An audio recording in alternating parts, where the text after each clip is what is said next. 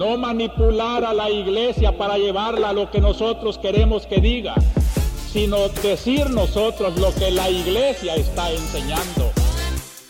Bienvenidos a la Conjura de los Tibios, a este episodio número 8. Eh, soy Marta Sánchez, estoy aquí con José Miguel y Fer, como todos los martes. Y hoy el episodio que tenemos es un episodio muy especial para nosotros que se llama La Generación Francisco. Entonces, no sé si nos quieran presentar a nuestros Generaciones Francisco del día de hoy. Gracias, Marta. Nuestra primera invitada del día de hoy es Marisol. Marisol tiene 24 años y es egresada de la carrera de Pedagogía por la Universidad Panamericana. Trabaja como maestra de formación católica para niños de preescolar y primaria y con distintos apostolados. Sus pasatiempos favoritos son cantar, escuchar música y ver películas. Bienvenida Marisol. Y nuestro segundo invitado es Bruno. Él es chilango, tiene 24 años, estudia ingeniería física en la Autónoma Metropolitana, es animador Laudato Si, habla y escribe sobre la casa común y la ética consistente de la vida en diferentes medios. Muchas gracias, Bruno, por, por acompañarnos en esta noche en la conjura de los tibios. Sabe que yo feliz, la verdad. Bien, la verdad es que Bruno y Marisol son parte de los tibios originales. Les voy a contar un poquito la historia, porque bueno, ya saben ustedes que este concepto de tibio nace en un cierto enfrentamiento contra varias corrientes eh, radicales de pensamiento, tanto dentro de nuestra iglesia como en distintos movimientos. Y bueno, pues por azares del destino, eh, yo creo que Dios nos reunió también a distintas personas que pensamos que siempre es necesario matizar, ser crítico de esas posturas extremas. Y bueno, pues Bruno, Marisol siempre han sido parte de nuestros diálogos, de nuestro compartir sobre este tema. Por eso la verdad es que nos da mucho gusto que estén aquí. Y como nuestro episodio el día de hoy lo hemos llamado La Generación Francisco, ya que también es parte de nuestra espiritualidad. Aquí en la conjura es pues la fidelidad al Papa y al Magisterio y el nuevo movimiento de renovación de la Iglesia que está sucediendo con el Papa Francisco, los quisimos invitar para hablar un poco acerca de él. Y bueno, quisiera empezar preguntando, eh, ¿cuál ha sido en su vida, en su manera de pensar, la influencia más notoria que han recibido, que han sentido o admirado del Papa Francisco? Marisol. ¿Quisieras comenzar? Bueno, primero, muchísimas gracias por esta oportunidad de dialogar, platicar, compartir con ustedes.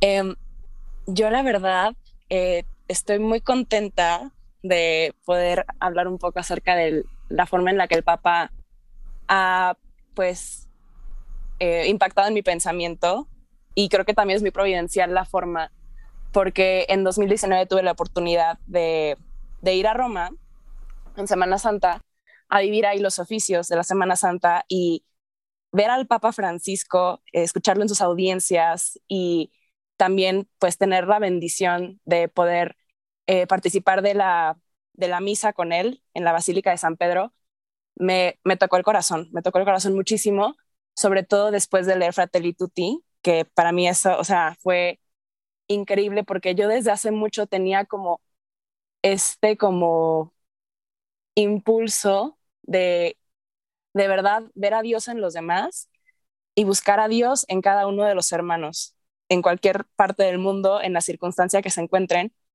ver a Dios en cada momento y en cada persona. Entonces, pues a mí sobre todo me ha ayudado muchísimo la visión del Papa de amor al hermano, amor al prójimo y de encontrar a Dios en cada persona que se cruza en mi camino. Entonces, pues primero por esa parte y la forma en la que genuinamente le importa cómo afecta cada problema social en el bienestar de la persona. O sea, él está metidísimo en, en todo, en medio ambiente, problemáticas sociales, economía, y ha hablado también, o sea, se ha metido en temas que muchísimos, eh, pues luego por eso también son salvacantistas, el tema de eh, la ideología de género, darle espacio a las personas que se han sentido apartadas de la iglesia, que no han sentido a Dios en, su corazón, pues por culpa de algunas prácticas que pues han sido desvirtuadas, ¿no?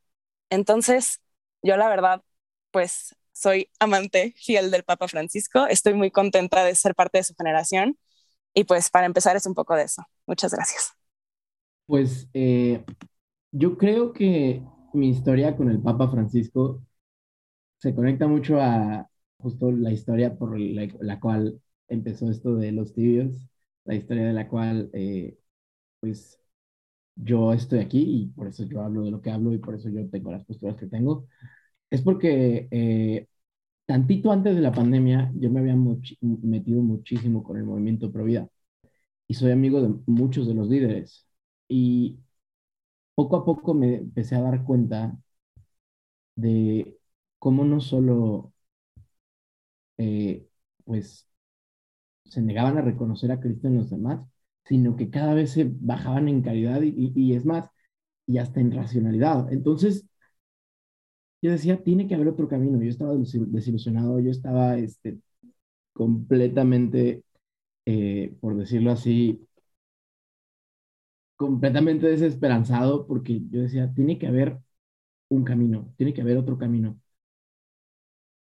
Y pues gracias a la doctrina, que me encontré con la doctrina de la iglesia, gracias a que me encontré con el mismo Papa Francisco y pues justo con Jesús en los demás, fue pues como empezó mi, mi última conversión. Entonces, pues digamos que he tenido bastantes conversiones en mi vida. He tenido, pues, por ejemplo, de cuando yo, cuando Jesús me presentó por sí mismo, cuando Jesús me presentó en la Eucaristía, pero creo que nunca ha habido una conversión tan fuerte como cuando Jesús se me presentó a través de los demás, a través de su rostro, y pues el que ha acompañado todo eso y el que me hizo descubrir todo eso fue el Papa Francisco. Y mm, es que me parece muy fuerte escucharlo así, ¿no? Mm, creo que ninguno de nosotros es como que es compa personal del Papa Francisco, pero poder decir que nos hemos sentido acompañados en este camino de tantas inquietudes, porque creo que como, como generación que tenemos verdaderamente muchas preocupaciones, ¿no? O sea, lo pensaba hoy en la mañana, ¿no? Con todas las noticias horribles que están saliendo y hay mucho dolor, tenemos muchas inquietudes y hay muchas trincheras desde las cuales queremos actuar, ¿no? Y creo que el Papa Francisco ha hecho algo que no es que la iglesia no lo hubiera hecho antes, pero lo hace de manera muy evidente y muy manifiesta. Nos, digamos que valida esas preocupaciones, ¿no? O sea, es, el Papa también tiene esas preocupaciones, ¿no? Y se para y lo dice, ¿no? O sea, yo el Papa también tengo esas preocupaciones. También me preocupa el medio ambiente como ustedes jóvenes. También me preocupa eh, la violencia como ustedes jóvenes, la violencia contra las mujeres, la violencia este, contra los niños, eh, el tema del aborto, el tema de la eutanasia, eh, la salud mental. El Papa Francisco habla de ello respondiendo a, inquietudes y necesidades que nosotros también manifestamos. Y creo que eso es algo muy bonito que habla de, eh, la semana pasada hablábamos con Marieli y decíamos como este pastor que conoce a sus ovejas, ¿no? O sea, conoce perfectamente lo que está doliendo en nuestro corazón y por eso es capaz de responder a estas inquietudes y de decirnos, hey, la iglesia también está con ustedes y a la iglesia también le duele esto y la iglesia también necesita actuar en favor de estas personas que sufren.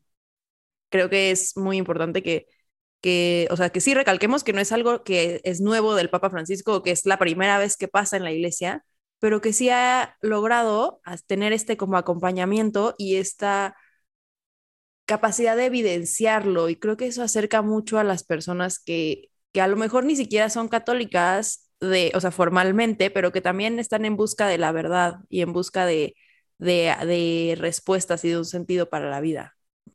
A mí como, como a Bruno me, sucedió algo similar eh, con el Papa Francisco. Yo recuerdo eh, con mucho cariño la primera vez que leí un documento del Papa Francisco, que fue Evangelii Gaudium. Evangelii Gaudium salió en noviembre del 2013. Yo en noviembre del 2013 cumplí 20 años y en ese momento yo estaba en un proceso de discernimiento vocacional para la vida consagrada y haber recibido Evangelii Gaudium en ese momento fue providencial porque me hizo ver sobre todo cómo es que el Espíritu Santo y la gracia operan en la vida de la iglesia y cómo nos están también hablando a nosotros. Entonces, eh, creo que yo me tomé en serio mi, mi, vocación como cristiano en el encuentro con el otro. Tuve esa conversión pastoral del corazón cuando profundicé en esta idea de que viniera un papa latinoamericano desde las periferias a enseñarnos un rostro más humano del Evangelio, que no es que no estuviera en Benedicto XVI o que no estuviera en Juan Pablo II, es que por la circunstancia del Papa, un Papa que te hablara en español, un Papa que tuviera este tipo de gestos, era difícil no sentirlo más, más, más cercano y más fraterno. Y además, por el mismo ambiente espiritual, religioso en el que yo en aquel momento me, movía, eh, me preocupé, digamos, por intentar conocer las raíces teológicas del Papa y providentemente eh, caí en una comunidad de estudio y de oración donde hemos tenido la dicha y la gracia de estar muy cerca del magisterio de, no solamente el magisterio del Papa Francisco, sino también del pontificado de, del Papa, ¿no? O sea, yo en ese entonces jamás me iba a imaginar, que, que a, mi maestro, que quien invitó a trabajar en el CISAB, el doctor Rodrigo Guerra, años después iba a ser nombrado secretario de la Comisión Pontificia para América Latina, ¿no? O sea, era algo que, que en ese momento ni siquiera lo, lo veías, pero que mostraba una cuestión diferente en la, en la tradición de la iglesia, pero con un aire nuevo, o con un aire quizás no nuevo, pero sí un aire, un aire que resultaba familiar. Y, creo que eso como generación nos ha marcado mucho, ¿no? O sea, yo soy un, poquito mayor que, que, Marisol, que Marta y que Bruno. Y, y a ver, yo también recuerdo con mucho cariño mi adolescencia, que la, me tocó vivirla en, el, en el, pontificado de, de Benedicto XVI, me tocó su visita acá a, a Cristo Rey y, todo esto.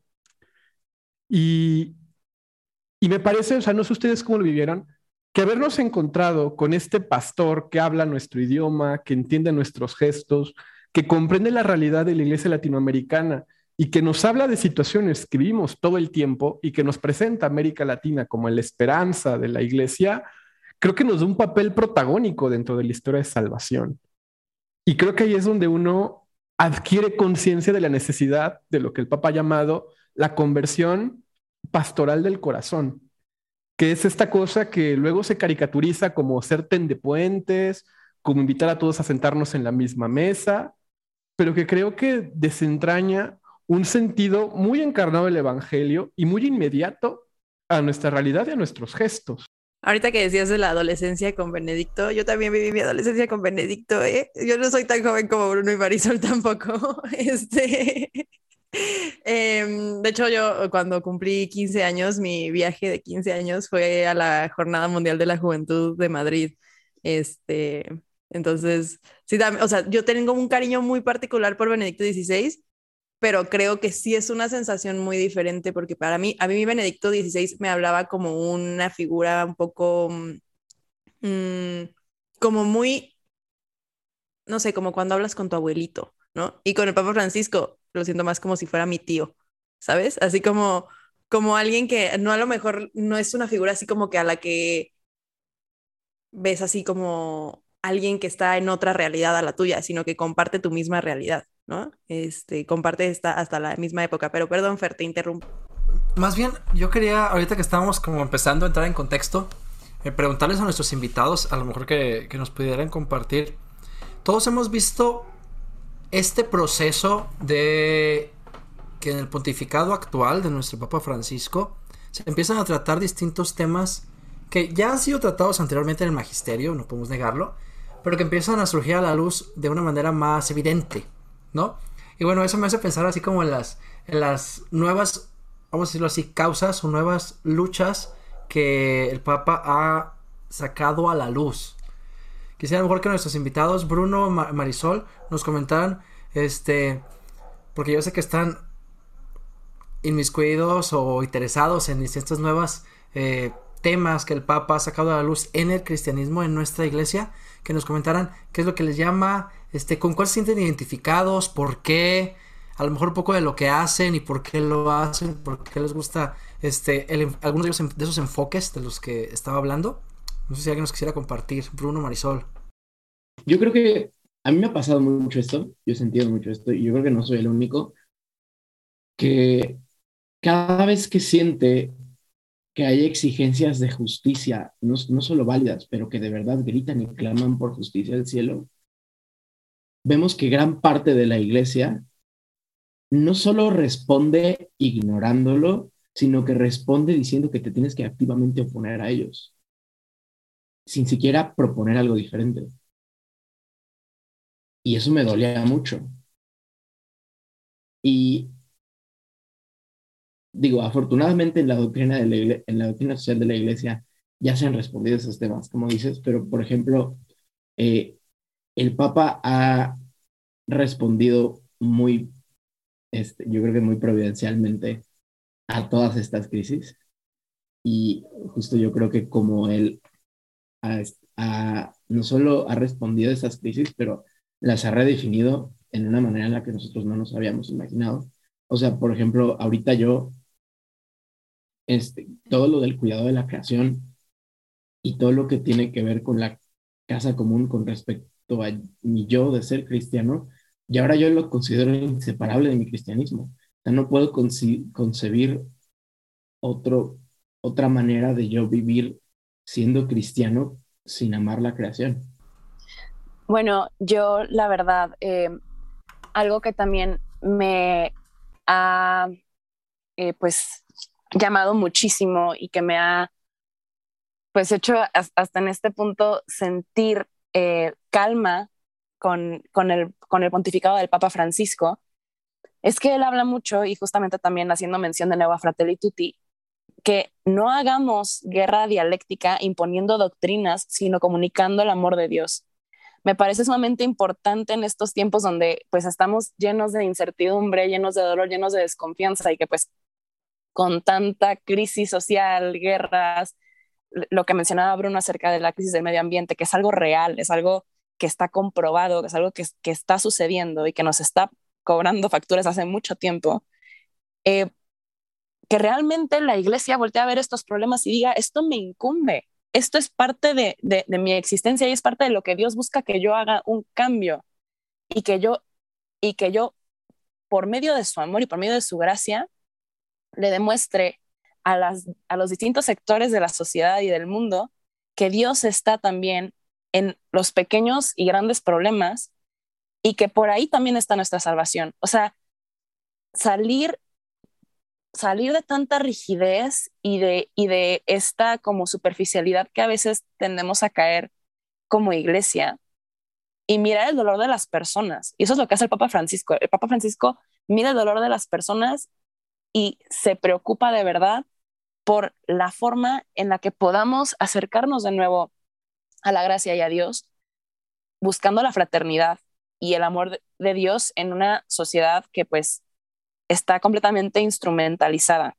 Y también quiero hacer mención eh, como yo noto mucho, y ustedes también seguramente, cómo hay una aversión completa a lo distinto, tanto de izquierdas como derechas, como centro, en, la, en cualquier este, posición política en la que te consideres. Hay una, hay una aversión de, de, las personas a, a enfrentar la diversidad. Y diversidad, entiéndase como simplemente ver al otro, ver al otro en, en, en sí mismo, en su ser único. Y pues justamente porque nos falta tanto realmente eh, meternos en, en, la doctrina social de la Iglesia Católica, de decir, es que Dios nos hizo tal cual somos y por medio de cada persona se puede verdaderamente encontrar un poco, de, un, un poco de la salvación que Dios nos tiene planeado, un poco de la gracia. Y mucha gracia en algunas personas donde pues tradicionalmente uno pensaría que no está. Y el Papa Francisco ve eso, ve eso en cada sector social, ve eso en cada persona y pues justamente habla de este amor que tiene que trascender todas esas barreras y estereotipos en los cuales nosotros estamos completamente atrapados y a veces es muy difícil salir, sobre todo si no hay oración.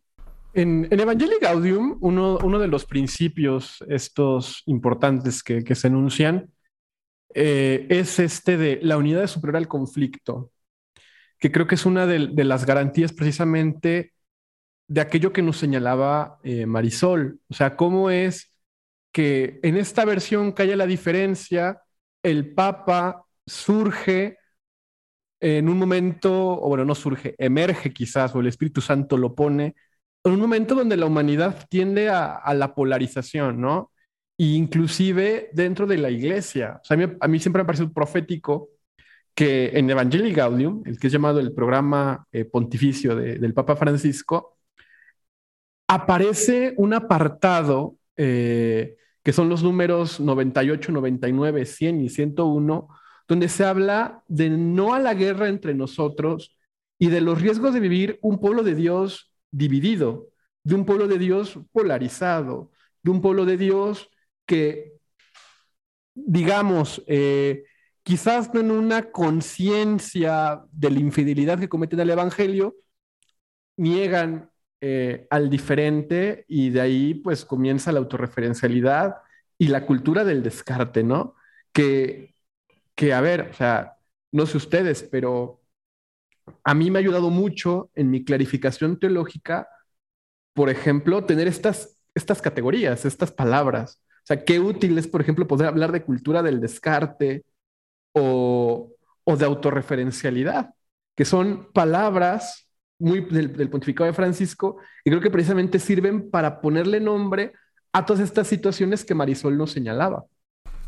A propósito de esto, yo quisiera también que nuestros invitados nos ayudaran a, a empezar a, a, comprender, ahorita que hablaba Miguel sobre los nuevos conceptos que ha, que ha incorporado el Papa Francisco a su pensamiento, a su reflexión. A lo mejor que Bruno y Marisol nos pudieran, nos pudieran decir cuáles son de estos conceptos, ya Miguel nos dijo alguno, los que más les llama la atención, tanto del magisterio como de los mensajes, ¿no? Del Papa. Este, ahorita, ahorita Miguel nos comentó alguno. Este, por ejemplo, este, a mí, en lo personal, uno de los, uno de los que siempre me, se me queda muy en la, en la mente es el realismo dialogante. Este, otro, otro muy importante que a mí me llama mucho la atención. Este, no sé, Bruno Marisol, ¿hay alguna palabra, concepto, idea, explicación que les llame mucho la atención del Papa actual?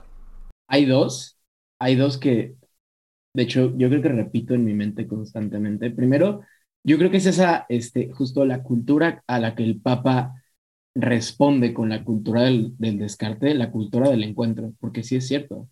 Hoy no es tiempo de la apologética, hoy no es tiempo de la batalla, hoy es tiempo del encuentro. Y el encuentro es lo único que nos va a salvar. Porque, pues, eso es el cristianismo, un encuentro, un encuentro con una persona, la persona de Jesús. Y ese encuentro se repite cada vez que te encuentras con los demás. Y pues viniendo de ahí, eh, eh, yo creo que se van a dar cuenta bastante si, si ya me han escuchado hablar antes. Pero hay una frase que el Papa dijo en una homilía que se me ha quedado todo el tiempo. Y ha sido, digamos que mi guía para mi forma de pensar, que es el, solo lo que se abraza puede ser transformado. Uf, yo, a propósito de lo que dijo Bruno, tiene que ver mucho porque eh, yo me quedo mucho cuando el Papa Francisco habla de no solamente amor fraterno, sino la dimensión universal del amor fraterno, que es esta apertura a todos. Y tiene que ver mucho a propósito también de la eh, cultura del descarte. Esta sociedad ha sido experta en siempre dejar a alguien atrás, a muchas personas atrás.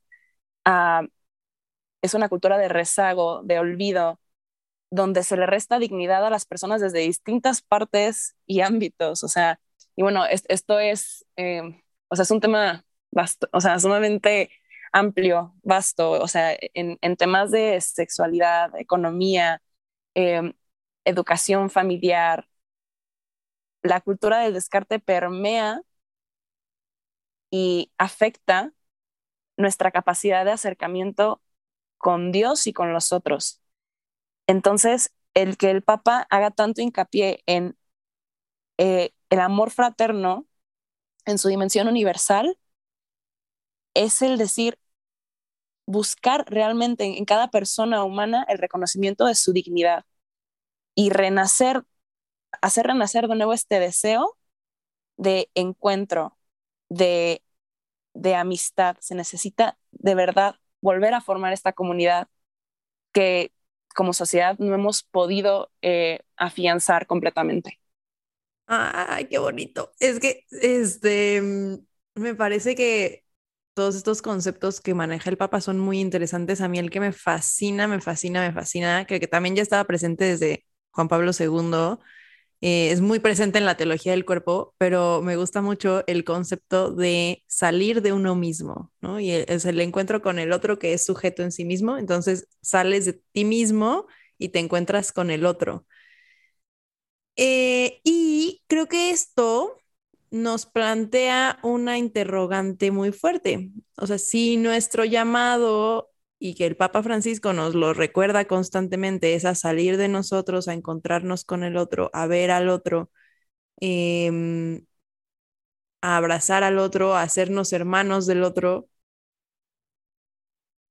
¿Quién es? O sea, ¿a quiénes consideramos el otro? O sea, porque Jesús lo presenta muchísimo, lo pregunta de que, bueno, amarás al prójimo y la gente le pregunta, pero ¿quién es mi prójimo? Y entonces va y cuenta una parábola, ¿no? Para que, para que entendamos quién es el, otro, el prójimo. Pero em, en nuestro contexto actual y para nosotros como jóvenes en la iglesia actual, ¿quiénes son algunos de esos otros a los que necesitamos acercarnos, a los que necesitamos invitar a esta mesa? que no está, que a lo mejor a los que no estamos llegando. Sobre esto yo, yo agregaría, o sea, no voy a responder, voy a dejar que, que nuestros invitados respondan. Agregaría, no sé si recuerdan la homilía de el domingo de resurrección del 2020, del año de la pandemia, que el Papa Francisco en su mensaje pascual nos invitaba a ir a Cafarnaún, de salir a Cafarnaún. Y en el Papa Francisco ha estado muy presente la que para mí es mi, concepto favorito de todo el pontificado del Papa Francisco, y eso que es difícil, pero creo que este es el más importante para mí, que es la realidad poliédrica en la relación centro-periferia. Esto es una, una idea bella porque nos hace ver que de alguna manera todos somos periferia, pero también de alguna manera todos podemos ser centro y que el centro quizás tiene que ver más con nuestra autorreferencialidad, con nuestra autoafirmación, donde negamos al otro que puede ser periferia de alguna forma. O sea, una de las cuestiones que se nos suele reprochar a, a los que nos dicen despectivamente tendepuentes o papólatras es que, por ejemplo, según no dialogamos con ciertos sectores tradicionalistas, conservadores, cerrados al diálogo. Yo creo que no. Creo que precisamente, y que, y que se privilegian a otros que están fuera de la iglesia, ¿no? Yo creo que no. Creo que precisamente aquí el punto es entender esta realidad poliédrica y esta cuestión que precisamente desañelaba Fer, la cuestión del realismo dialogante.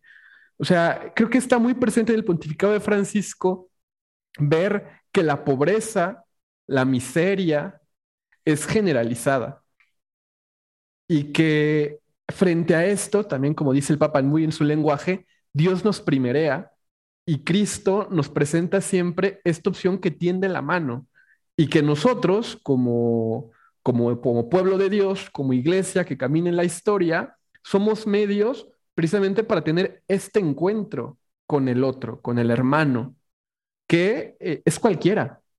Entonces creo que cuando el Papa nos decía esto de salir a Cafarnaún, ir a la periferia, sí nos lleva obviamente a las periferias más complicadas, más de frontera, que creo que son las de los bienaventurados del Evangelio, ¿no?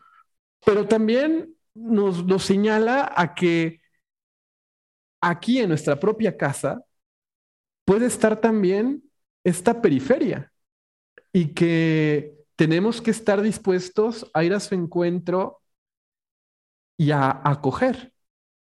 Claro, justo es, salir al encuentro del otro y ir a estas periferias que a veces no entendemos bien. Entonces, me gustaría recapitular un poquito la pregunta, porque aquí todos, bueno, no todos, pero casi todos tenemos TDA, entonces para que, para que nos contesten los invitados correctamente, este, entonces, a ver, si vamos a ir a las periferias, si vamos a salir a Cafarnaum, ¿quiénes son estas personas a las que a lo mejor todavía no hemos llegado? ¿Qué opinan ustedes? Yo creo que, retomando también un poco lo que mencionó José Miguel, necesitamos, como bien dijo el Papa, en, bueno, o sea, como ustedes ya se están dando cuenta, mi encíclica favorita es Fratelli Tutti por siempre. Este, necesitamos constituirnos en un nosotros y enfocarnos en este proyecto común que es regresar juntos como verdadera comunidad y fraternidad en esta iglesia que, que camina por el mundo y en la historia, hemos dejado atrás, sobre todo ahorita con las crisis que han sucedido em, a raíz de la pandemia, a las personas mayores, a los pobres. También creo que es muy importante que sigamos retomando y reflexionando el papel que tienen las mujeres dentro de la iglesia desmentir, eh, quitar estas ideas y estos mitos sobre el, lugar que tienen las mujeres en, dentro de la iglesia, los roles que ocupamos. Me parece sumamente importante porque eh, hay también una gran aversión de parte de gran, este, un gran sector de, mujeres hacia la iglesia, eh, obviamente considerando el feminismo y cómo pues esto también es una, es una crisis y una gran herida dentro de, dentro de la Iglesia Católica, el que estemos nosotros eh, dejando atrás a esas mujeres y que, y que varios católicos, tanto hombres como mujeres, lejos de, lejos de buscar pues esta línea de diálogo y una forma de acogerlas, de sanarlas y de ayudarlas, eh, entra mucho el juicio y esta polarización que, el Papa nos habla tanto que tenemos que, eliminarla, que romper estas barreras, muchos de nosotros, eh, por nuestros prejuicios y, por, y desde nuestra herida también, seguimos eh, ampliando esta brecha entre estas personas eh, rezagadas, como lo son, pues, gran parte de la juventud, los adolescentes, hace falta de verdad que sigamos eh, investigando y formándonos dentro de nuestra hermosa doctrina para invitarlos con la verdadera cara de lo que es la iglesia, que es una cara de amor, que es una cara de, de pues la iglesia es madre y maestra, de verdad, demostrarles a, a las personas, hombres y mujeres, también tomando en cuenta eh, el problema grave que hay este, de racismo, que también es, otro, otro sector, eh, un área de oportunidad importante, mostrar la verdadera cara y quitar estos prejuicios que a veces, más bien quitar estos estereotipos que a veces nosotros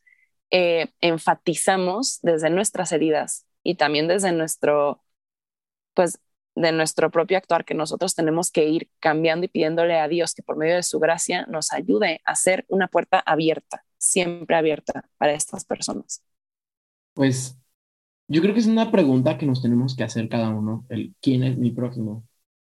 Y casi siempre es, casi siempre son las personas a, las que sus problemas pretendemos que no existen y por ende pretendemos que esas personas no existen. O a veces literalmente son personas que literalmente no podemos ver al rostro en parte porque sabemos que si lo hacemos, nuestra vida no podría volver a ser igual.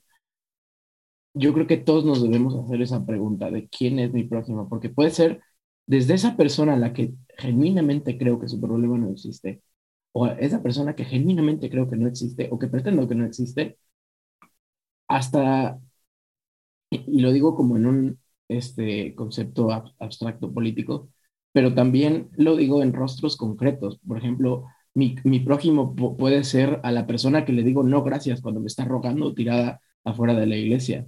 Yo creo que a todos nos debemos hacer esa pregunta de quién es nuestro prójimo más porque yo creo que eh, me lo dijo a mí, pero yo creo que se lo dijo a todos, se lo dice a todos. Él, este, justo en, en el punto fuerte de mi conversión, fue cuando Jesús me dijo, si no me ves en estos, no me vas a reconocer en ningún otro lado. Y es algo que de alguna forma también se lo dice a Dorothy Day, que dice, solo amo al, a Dios como amo a la persona que menos amo. Entonces yo creo que más bien tiene que ser una pregunta que nos debemos de hacer cada uno. El, ¿quién en este momento pretendo que no existe? ¿O quién en este momento a mí me da miedo ver a los ojos? Porque sé que, que a partir de ese momento mi vida no puede volver a ser igual. Porque no solo hacemos eso con Jesús, también lo hacemos con Jesús a través de los demás. A ver, ahorita la verdad es que hay, tengo demasiadas cosas que quiero decir de las dos respuestas. Eh, ay, me voy a animar a hacer dos preguntas, ¿ok? Este, ahorita ustedes eligen cómo lo responden, si las quieren responder. Este, la primera, bueno, de lo que dijo, Marisol, este, a lo mejor ahí también Marta, si le quieres ayudar, porque me llama mucho la atención y creo que es importante hablar sobre el papel de la mujer en la iglesia, ¿no? O, sea, el, episodio anterior, yo creo que Marieli nos dio una gran cátedra sobre, por ejemplo, su labor en la iglesia, ¿no? Este, lo que está haciendo, lo que estaba haciendo, lo que reflexiona, lo que aporta, lo que hace. Y mí, yo, o sea, yo la, me, me, encantó esa plática, este, o sea, hay una persona increíble. Pero ahorita que Marisol mencionó también este, el papel de la mujer en la iglesia, este, quisiera como que, a lo mejor, ahondar ahí un poquito, ¿no? Porque luego no falta el que también este, le escandaliza el hecho de hablar de los nuevos feminismos, por ejemplo, ¿no? Como, como sabemos que ustedes son también este, portavoces de este movimiento, del cual ya invitaba el Papa Juan Pablo II. Este, ¿Qué se puede hacer para repotenciar? Digo, porque el papel de la mujer en la iglesia siempre ha sido fundamental, pieza clave, cimiento, hasta la fecha y siempre lo será. Pero ¿qué se puede hacer para repotenciar el papel de la mujer en la iglesia? Esa es mi primera pregunta para Mar y para Marta, si nos quieren ahí ayudar. Y la segunda, a lo mejor después, si Bruno nos ayuda un poquito a hablar, este... ¿Cómo conociste? Esta que la mencionaste, perdón, tengo que decirla. ¿Cómo, ¿Cómo conociste a Dorothy Day? Y si nos puedes compartir qué es lo que más te llama la atención de ella. Yo sé que hay muchísimas cosas. Y ahí las dejo las preguntas. Gracias. Pues vas, Marisol, tú primero. Híjole. este, ok, primero que nada también quisiera agregar un poco eh, a propósito de lo que dijo Bruno sobre ignorar las caras. Muchas veces también hacemos eso porque nos incomoda el dolor del otro y nos incomoda el enfrentar un dolor distinto al nuestro.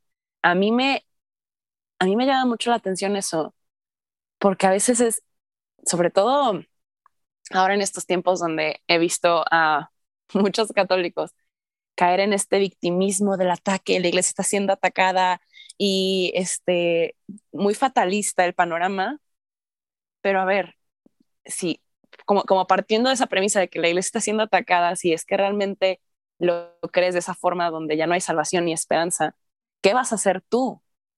porque estamos cayendo siempre en este papel de victimismo en el, del cual no salimos y es un círculo vicioso. ¿Qué vas a hacer tú? Tú eres, tú eres, tú eres hijo de esta iglesia. Tú estás en el mundo en este momento. Dios te puso en, en este tiempo con un propósito. Y ese propósito es justamente que salgas de ti mismo y que con nuevas esperanzas y aferrado a la gracia de Dios, busques ser su herramienta y busques cambiar el mundo. Y, sí, así suena radical, pero es que eso, eso busca Dios en nosotros, que cambiemos el mundo con amor, que salgamos de nosotros mismos y no en un sentido de olvidarnos por completo de nosotros. O sea, ama a tu prójimo como a ti mismo, pero ama, o sea, ama. ¿Y cómo amas? Observando el dolor del otro, observando la herida del otro. Y te darás cuenta que en cuanto empieces a atender esa herida y cuando empieces a, a buscar sanar ese dolor, entenderás también mucho de ti mismo y, mucho de tu propia herida, porque esto, esto es lo que, lo, que, lo que también nos invita mucho a hacer el Papa, formar comunidad, formar hermandad, estamos para, estamos para nosotros mismos y para los demás. Y también, pues tomando en cuenta esto, creo que también lo puedo hilar un poco con la pregunta de Fer. El papel, de la, el papel de la mujer en la iglesia es fundamental en el sentido de que nosotras, también como ustedes hombres, nosotras estamos en la trinchera de la formación.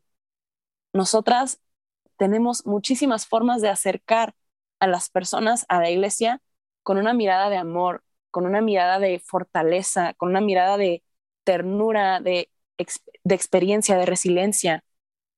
La mujer, desde sus distintos carismas, en donde quiera que esté, es un miembro activo en la iglesia para buscar acercar a las personas a Cristo con una fidelidad amorosa, ferviente y fuerte, como lo hizo María Magdalena. Por ahí yo empezaría. No sé si quieres agregar algo tú, Marta. Eh, me encantó lo que dijiste como María Magdalena, porque a mí me fascina y siempre lo digo, o sea, siempre que me preguntan el papel de la mujer en la iglesia, no me canso de decir y nunca me voy a cansar de decir que hubo un momento en la historia en donde la iglesia era solamente María Magdalena, porque la iglesia lo que hace es predicar el querigma antes, ante, ante todo, ¿no? Y el querigma es el mensaje de que Jesús está vivo. Y entonces, Hubo un momento en la historia de la iglesia en donde la única persona que sabía esto y que lo podía afirmar con convicción del corazón era María Magdalena. Em, también creo que es importante recalcar que la iglesia es una figura, o sea, obviamente hablando en un sentido analógico, pero a ver, la iglesia es esposa de Cristo, ¿no? No es el soldado de Cristo, no, es la esposa de Cristo, la madre y maestra, ¿no? Es una figura femenina porque claro que apela eh, el genio femenino habla mucho de quién es la iglesia. Y creo que cuando en un... Quiero ser muy cuidadosa con, este, o sea, con esta afirmación, pero creo que cuando no somos capaces de ver en las luchas válidas y mm, dolorosas que, que, tenemos las mujeres, no solo actualmente, sino que hemos tenido históricamente, cuando no las vemos estas luchas como algo mm, que estamos llamados también a poder responder, eh, perdemos un poco esta concepción de, lo que realmente significa eh, hasta incluso la venida de Cristo, ¿no? la salvación, la redención. Si nosotros nos vamos a Génesis, ¿no? Eh, en el momento de la caída es cuando se dice que, bueno, entonces, o sea, por la, por la caída es que la mujer está sometida al hombre, ¿no? Eh, en el principio y en, como, en la manera en la que estamos llamados a ser, esto no era la realidad, ¿no? Entonces, a mí personalmente sí me causa un poco de conflicto cuando negamos esta realidad como algo malo, cuando es como de así debería ser, pues no, o sea, simplemente vete a Génesis no es la forma de ser de la iglesia ni la forma de ser de la humanidad, o sea, pensada e imaginada por Dios. No, la forma de ser de la humanidad no es la mujer sometida al hombre, eso es fruto de la caída.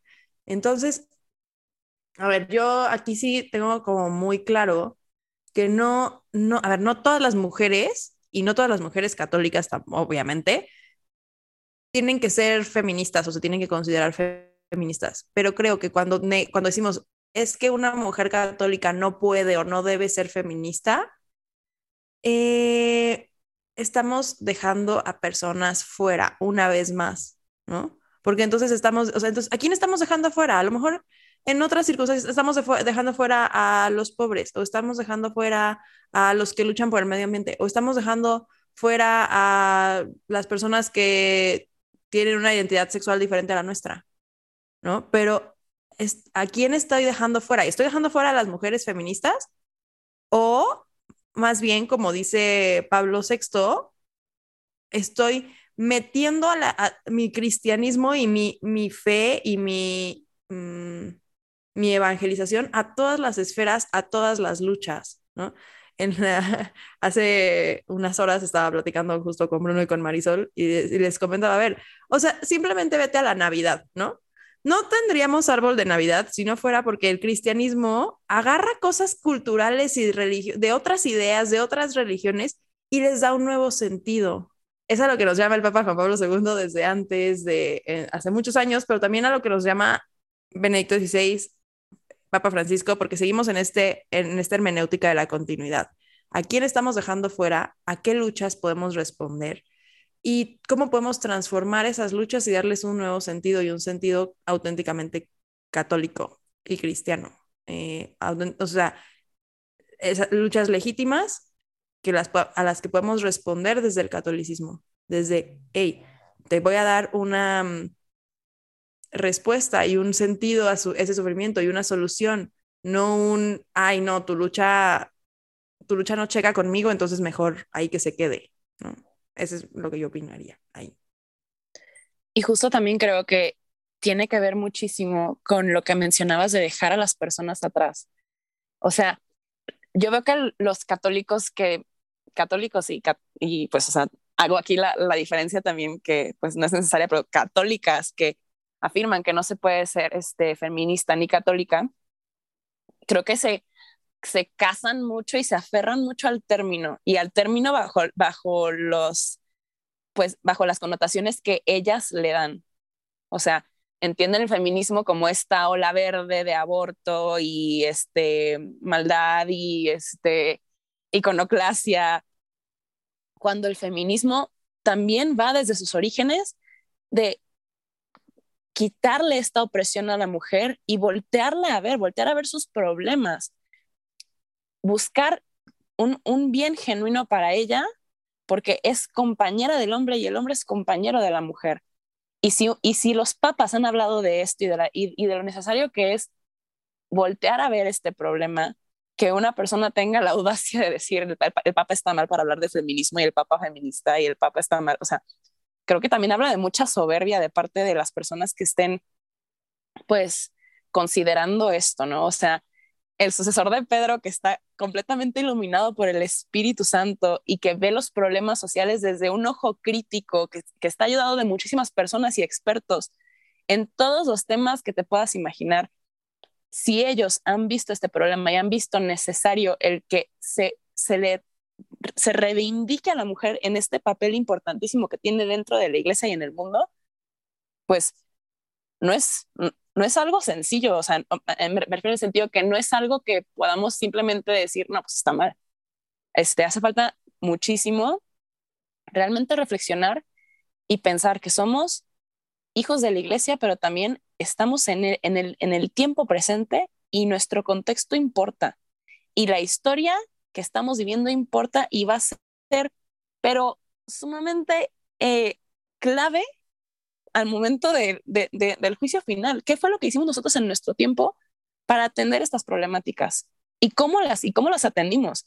O sea, dejamos por completo atrás el término, quisimos que la gente entendiera nuestra forma o nosotros nos metimos a observar el dolor de las personas y el problema de las personas y a partir de ahí que dejar que actúe la gracia. Nada más quiero como decir que justo, como dices Marisol, vivir en este tiempo implica muchas cosas y, o sea, ahorita tanto Marisol como yo hablamos específicamente del feminismo porque de ahí venía la pregunta, pero creo que esto aplica para todos, o sea, para todos los problemas sociales a los que nos enfrentamos, ¿no? Exacto, o sea, y yo creo que justo la, la, lo que me preguntó Fer está muy conectado con lo que estaban hablando ustedes, eh, porque justo cuando yo tengo esta conversión y yo veo que no solo, este, bueno, yo veo que yo estoy llamado a reconocer a Cristo en el otro y que el otro me está, me está pidiendo y que lo escuche en cosas muy concretas, pero que las personas que yo admiraba dentro de la iglesia no solo me están, me están diciendo que, lo, que los ignore, sino que me oponga activamente a ellos, entonces yo decía, es que tiene que haber otra manera, tiene que haber otras figuras, tiene que haber otro camino. Y justo ahí fue cuando me encontré a Dorothy Day, que justo fue sufragista, llegó a acabar hasta la cárcel por, por sufragista. Eh, no vino de un origen católico convencional. De hecho, eh, de, de la, más a la primera hija que tuvo, el cuate le dijo que si, que si, la, que si no la abortaba, la iba a dejar. Y pues presionada, abortó. A su, segundo hija, a su segunda hija, pues, este, ella tomando conciencia de, de, que el catolicismo era real, pues se bautizó y, bautizó a su hija, pero pues yo justo me la encontré ahí. En, y yo creo que ese es, ella es esa encarnación de cómo la iglesia toma las, exigencias de justicia que claman al cielo y las dirige hacia el cielo, por así decirlo. Cómo transforma esas luchas sociales que son, este, que piden cosas que son reales y cómo las dirige hacia Cristo. Y cómo, y cómo le, le da una nueva radicalidad, pero una radicalidad en el amor al prójimo fundada en Cristo. Entonces, pues, las dos preguntas acabaron estando muy conectadas. Gracias, Espíritu Santo. En Evangelii Gaudium hay un concepto que a mí me gusta mucho, que el Papa lo pone como el reino nos reclama, que creo que eh, pues no es algo nuevo en, el magisterio, es una cuestión que está plenamente reconocida en la tradición, pero que aquí en, en Evangelii Gaudium eh, aparece precisamente con, el, con esta característica que menciona Bruno, en el rostro que nos reclama un auxilio, o sea, no es un reino anónimo, no es una masa informe, no es una eh, potencial población eh, de la cual puedas ganar su voto. Es una necesidad concreta con rostro y apellido que tiene necesidades particulares que como cristianos tenemos la obligación de atender y que es también nuestra manera de ser dóciles al espíritu. O sea, yo creo que eh, una de las grandes lecciones que a mí me deja el pontificado de Francisco en mi vida espiritual es precisamente esto que señalaba Marisol y que también recalcaba Bruno. O sea, cómo es que en el encuentro con el otro, sobre todo con el que no queremos ver, no solamente reconocemos la necesidad que hay en el mundo, sino también nuestra propia pobreza en la forma en cómo respondemos a, nuestro prójimo y ahí esto le reconocemos nuestra falta de esperanza, nuestra falta de fe, nuestra falta de caridad y encontramos también cómo nosotros también necesitamos de Cristo, de la iglesia y de los demás. Por eso es preciosa esta imagen que también el Papa ha señalado en muchas ocasiones de la iglesia como un hospital de campaña en tiempos de guerra. O sea, donde no somos una galería de santos, donde no estamos los puros, donde estamos los pecadores, donde estamos los que ansiamos la redención y donde somos penitentes y cargamos nuestra cruz y ayudamos como, como el cirineo a, cargar no solamente a Cristo su cruz, sino a todos en esta cultura del encuentro a hacer que las cosas sean más llevaderas porque, porque el reino nos lo reclama. Eh, a mí me llama la atención que, que, Bruno señala esta cuestión de que estos líderes que luego aparecen en la iglesia en ocasiones señalan lo contrario y estigmatizan a aquellos que en nuestra miseria quizás hemos reconocido, al menos en la razón y en las ideas, porque ya pasarlo al corazón creo que luego es muy complicado y requiere un proceso de conversión muy profundo, la necesidad de atender a aquellos que muchas veces ni siquiera se les da un rostro, ¿no? O sea, el Papa Francisco también en ocasiones habla de que ya no solamente se debe de hablar de marginación, sino de exclusión.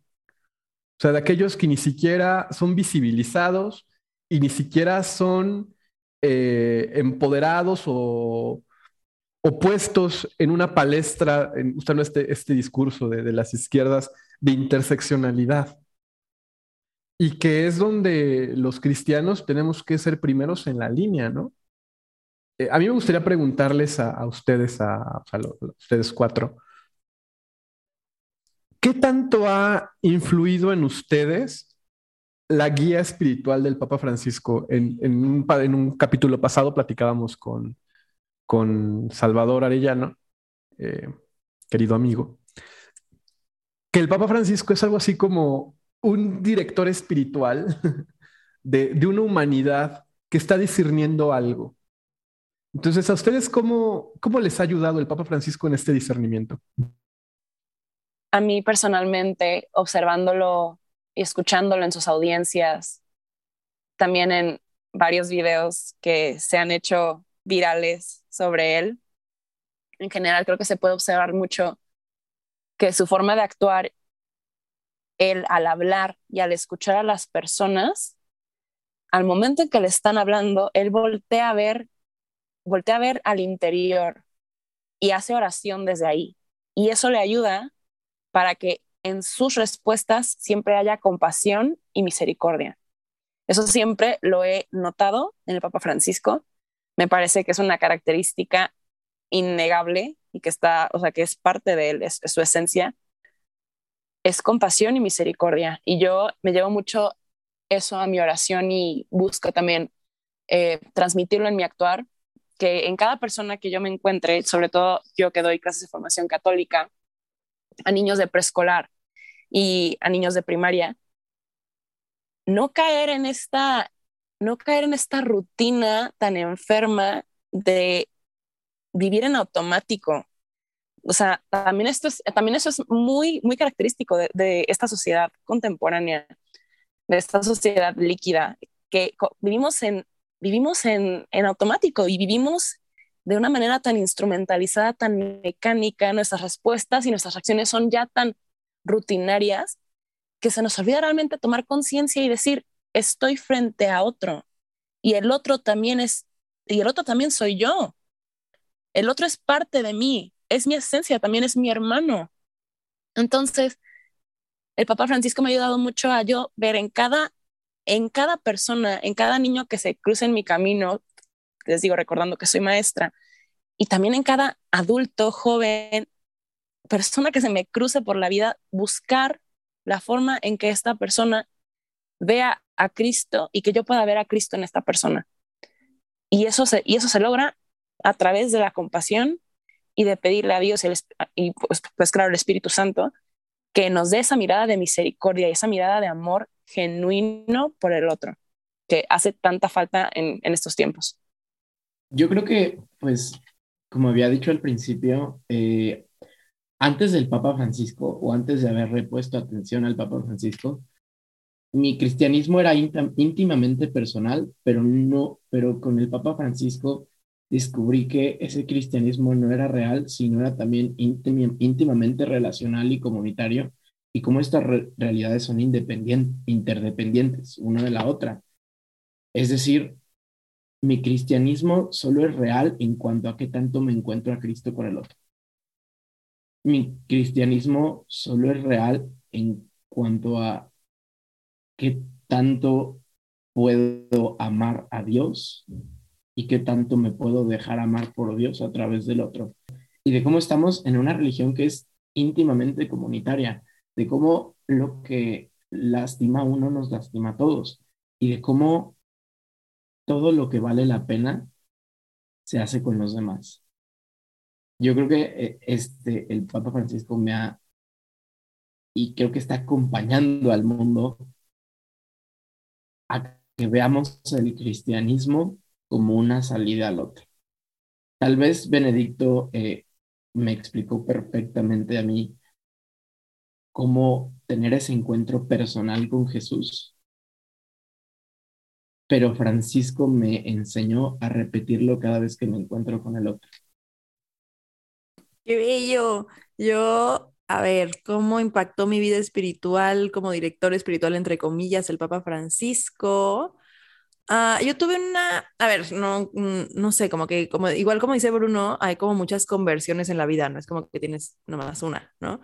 Pero una conversión muy fuerte que tuve fue durante el año de la misericordia. Durante el año de la misericordia me invitaron a un retiro de sanación eh, con un apostolado que es específicamente basado completamente en la misericordia, que Fer también conoce, aquí shout out a Amad. Este, me invitaron durante el año de la misericordia una de mis muy buenas amigas, este, Pauchis, si estás escuchando, te quiero mucho.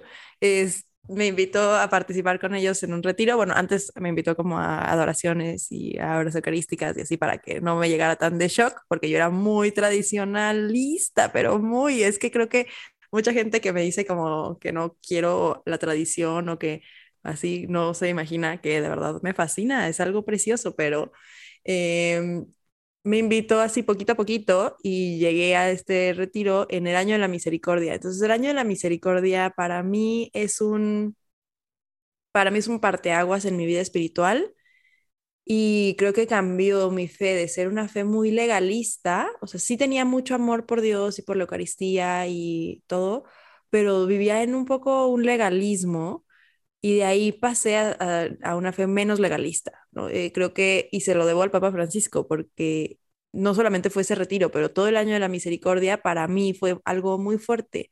Eh, y además, creo que también, y esto me pasó particularmente con Fratelli Tutti, el sentir validadas las inquietudes de mi corazón, eh, para mí me voló la cabeza. O sea, yo me acuerdo que cuando empezaba la pandemia, de hecho un poco antes de que empezara la pandemia, traía muchas inquietudes que decía, es que ¿por qué esto? O sea, como que, ¿por qué, ¿por qué Dios pondría estas inquietudes en mi corazón? ¿Y por qué me dolerían tanto estas circunstancias y estas situaciones? ¿Y por qué me, me estaría angustiando tanto el... O sea, si no fuera, o sea, si no tuviera como un, como conducto hacia dónde llevarlas, ¿no? Como decías, eh, como no sé quién lo dijo, José Miguel, creo que lo dijiste tú ahorita, de que estas inquietudes que claman al cielo, orientarlas al cielo, me, eh, me encantó cómo lo, lo expresaste porque justo yo decía, o sea, ¿cómo esto que me está moviendo tanto? Y de hecho, cuando empecé a interactuar con Bruno fue una vez que estábamos hablando de que comunismo y capitalismo y cómo los dos clamaban al cielo y cómo por qué nadie estaba hablando de esto, ¿no? Y fue la primera vez que interactué con Bruno. Y cuando salió, bueno, empezó la pandemia y todo, y cuando sale Fratelli Tutti y la empecé a leer, o sea, verdaderamente me voló la cabeza, porque dije, ah, qué paz, todo lo que he estado pensando y todo lo que traigo en mi corazón y todo esto de que los migrantes y los pobres y los perseguidos y los que sufren injusticias y todo, o sea, sí está bien que me, que, me estén causando tanto dolor, sí está bien y sí, o sea, no estoy, ah, no estoy volviéndome una persona progresista woke que rechaza la iglesia, o sea, no, sigo siendo un miembro de la iglesia bien, que está con, que está con Pedro, ¿no? Porque Pedro también le preocupan estas cosas. Entonces, a mí, Fratelli, o sea, el año de la misericordia y Fratelli Tutti uh, cambiaron, mi, cambiaron mi vida espiritual por completo. Entonces, gracias al director espiritual Francisco. Híjole, yo voy a tener que decir que, que la influencia más grande que ha tenido en mi Papa Francisco es este, pues, ¿cómo le digo yo? Invitación, frase, concepto de Evangelii Gaudium donde habla acerca de prefiero una iglesia accidentada por, en, salida a una iglesia enferma por mantenerse encerrada en sí misma. Porque en realidad esa ha sido como una de las frases y principios y motivaciones como que han potenciado mi, pues ahora que sigue mi ser cristiano, lo quiero pensar así, porque digo, aquí no está uno para confesarse, ¿no? Pero bueno, o sea, en cuanto al, en cuanto al aspecto Interior, bueno, pues siento yo como que me faltaba ese aspecto a, extra, ¿no? Y esa motivación y ese... Eh, motivación tanto de palabra con esta, como con esta expresión que te digo, se prefiere una iglesia accidentada por animarse a ir, por animarse a salir, por animarse a tocar las periferias, por animarse a hacer cosas nuevas, tanto por la palabra como por el ejemplo del Papa Francisco pues, en, tantas cosas que pudiéramos citar. Yo creo que eso era lo que me, faltaba. Yo creo que eso es lo que el Papa me ha enseñado más. Y eh, con eso, con eso me quedaría. Faltas tú, José Miguel. Regresamos a la pregunta con a Miguel. Es que es muy difícil porque, a ver, a mí el Papa Francisco me, me, me cayó como, como agua de, mayo en plena sequía, porque yo en ese momento, cuando, cuando comienzo a, profundizar en, el Papa Francisco, yo era estaba, o sea, estaba discerniendo mi, mi, vocación en la compañía de Jesús. Entonces tenía esta experiencia de los ejercicios espirituales de San Ignacio y al mismo tiempo, por la filosofía, eh, tuve una, una puedo presumir de una muy buena amistad con el que fue profesor de filosofía del Papa Francisco, que, que era mi, mi amigo, el, el, padre Juan Carlos Escanone, con quien me, me, intercambiaba correos, con quien cuando vine aquí a Querétaro convivía, bueno, aquí a Querétaro, a México. Tuve una relación muy, muy cercana con, con el padre Escanone, compañero de comunidad del Papa Francisco por, por mucho tiempo en, en, en, en San Miguel. Y, y él me, me, me aproximaba mucho a las raíces filosóficas de, de Francisco, que después las comprobé ya, eh, digamos, de primera mano en este librito de, de Máximo Borghesi, que mi edición es muy bonita porque tiene la firma de Máximo Borghesi. y fue un regalo que me dio eh, Rodrigo. Pero, pero bueno, o sea, volviendo al tema de, de Scanone, eh, él me contaba las anécdotas de comunidad que se vivían con, con Jorge Mario Bergoglio y lo que era ser jesuita en estos tiempos de la dictadura, de los gobiernos militares, también en la convivencia con, con las izquierdas, el tema de la Guardia de Hierro. Y, y el padre Scanone eh, me recordaba mucho siempre el protagonismo de la pastoral eh, enriquecida por una reflexión intelectual profunda. Entonces yo en esos momentos en los que discernía mi vocación, en los que leí Evangelii Gaudium, en los que, como yo decía, conocí un jesuita de verdad, como el padre Scanone, que además era amigo cercano del Papa Francisco y compañero de comunidad, creía que yo podía como testimoniar en, en primera persona este don de, de la iglesia, de, de, la teología del pueblo, ¿no? Y hubo un, un texto que, que Scanone me, me, comentó de él, que sé que influyó mucho en Francisco, después ya con el texto de Borghesi lo comprobé, que es la dialéctica de los, de los ejercicios espirituales de Gastón César.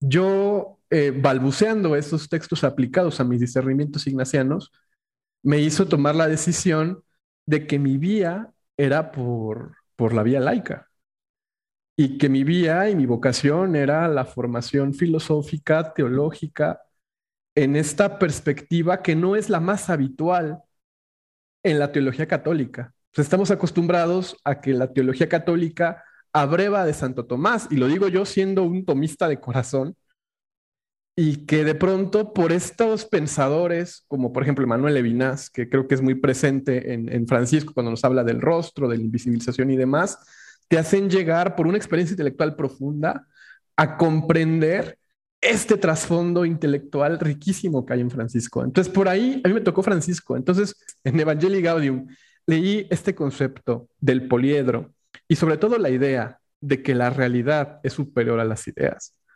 Para mí fue así el, el balde de agua fría más grande que me han dado en mi vida intelectual. Y cuando yo veía al padre Scanone y, y, sabía que él hacía todo su trabajo filosófico, teológico, muy profundo, y que oficiaba tres misas los domingos, y que seguía siendo un cura que atendía una comunidad, comprendí la profundidad de este sentido pastoral de que la teología se tiene que hacer de rodillas y de que el sacerdote tiene que oler a pueblo y a biblioteca. Entonces, eh, yo eso lo ampliaría a todo laico que quiera contribuir al reino. O sea, ya no basta con, con la piedad. Se tiene que, que tener una formación firme en la razón para poder responder a los desafíos del mundo. Y creo que con Francisco esto reluce mucho. Fratelli Tutti, por ejemplo, es un documento de una agudeza intelectual impresionante y urgentísima, precisamente porque creo que señala esto que ya decía Marta. O sea, Fratelli Tutti como que le pone palabras, le pone nombres y apellidos a estas inquietudes que muchos cristianos hemos identificado en nuestros discernimientos personales y que a veces nos falta una brújula para poder responder a ellos. Y no es que esto no esté en el magisterio, o sea, si uno revisa parecidas, si uno revisa el por ejemplo, de Oscaritas Est, si uno se va más atrás y, revisa, no sé, este, la Christi Fidelis Laici de Juan Pablo II, ahí están. pero le pone un contexto histórico muy particular donde nosotros podemos hacernos cargo de este reino que nos demanda una acción concreta. Y la verdad, o sea, yo que tenía una fe eh, muy de formas también, o sea, creo que aquí compartimos que de alguna manera todos tenemos un pasado medio extradi. Bueno, al menos yo sí vengo como de fórmulas muy tradicionalistas, o sea, a mí sí me gusta el latín y estas cosas. Eso es, soy un poco tomista. Pues esto para mí fue de verdad un, un refreshment a nivel espiritual muy profundo y me hizo darme cuenta de que la teología no es saber citarte de memoria la suma teológica e intentar resolver cualquier problema desde Santo Tomás. O sea, que la teología tiene que encarnarse y pasar por el prójimo. Si no, tenemos un cristianismo en las ideas, pero la realidad nos es completamente ajena. Creo que lo que ha comentado Bruno va muy en consecuencia con, con estas afirmaciones y que lo más bonito es cuando uno encuentra esos testimonios encarnados y, recuerdo los santos anónimos, de los cuales también nos habla el Papa Francisco en muchos momentos, que hacen reino de una manera anónima. Y que en los detalles pequeños es donde más reluce esta santidad que va acompañada de compasión y misericordia. Entonces, qué lindo es, ¿no? O sea, cómo opera en lo silencioso, en lo pequeño, en lo que podría pasar desapercibido, y cómo es ahí donde encontramos los modelos de docilidad al espíritu, que esto es algo donde yo creo que el Papa Francisco también es un maestro de ejercicios espirituales enorme. Y, yo les regreso otra pregunta, ya quizás para, para ir cerrando, ¿no? A ver, creo que aquí todos somos forofos del Papa Francisco, eso ya quedó claro. Pero me gustaría también hacer un examen de autocrítica, porque creo que también es fácil como subirnos al barco de decir somos los buenos porque estamos con el Papa y, creo que hay ciertos sectores que consideran que hay una especie como de soberbia en este que llaman tendepuentismo. Entonces, nosotros que al menos yo lo reconozco, yo vengo de, de esta, pues de, este, de esta visión también muy, muy cerrada de, de la fe y que al inicio también veía con cierto recelo al Papa Francisco, a pesar del contexto en el cual yo estaba. Eh, ¿Cómo creen que pudiéramos hacer que todos estos críticos suspicaces del Papa Francisco se pudieran sentar en la misma mesa? O sea, sé que es una pregunta desafiante, pero creo que es a lo que estamos llamados, porque al menos esa es mi periferia mi periferia más fuerte que yo encuentro son estas personas que instrumentalizan políticamente, por ejemplo, el movimiento pro vida. Son estas personas que en nombre de Cristo justifican pisotear al prójimo. Son estas personas que consideran, por ejemplo, que la doctrina social es una especie de anexo opcional para los cristianos en la moral católica aquellos que creen que la validez de la liturgia se debe a si es en latín o no y que le llaman misa tradicional al rito tridentino y que parten como de una soberbia teológica fuerte intentando corregir al propio papa y que acusan de papólatra a todo aquel que con su misión espiritual intenta al menos dejarse conducir por Pedro. Y creo que aquí en la conjura de los tibios, si realmente queremos ser coherentes con nuestra cultura del encuentro, pues también tenemos que encontrar formas de acoger, ¿no? Entonces, no sé ustedes. Ay, nos mandas un desafío bien intenso. Dura pregunta, dura pregunta. Y está bien. bueno, que primero los invitados, por cortesía, ¿no? La verdad es que esta pregunta para mí es bien difícil, en parte porque la mayoría de mis heridas en la iglesia son de gente que decide o pretende decidir quién se merece a Dios y quién no. Entonces, pues, pero algo que me ha ayudado mucho personalmente, en especial pues con los que están abiertos a escuchar, y no solo abiertos a escuchar, abiertos a, a ellos platicarme de su experiencia, es que yo también los necesito a ellos. Y los necesito de que profundamente. Es más, nunca me hubiera enamorado tanto de la tradición viva de la iglesia y de la doctrina social y de las encíclicas si no fuera por mis amigos tradicionalistas.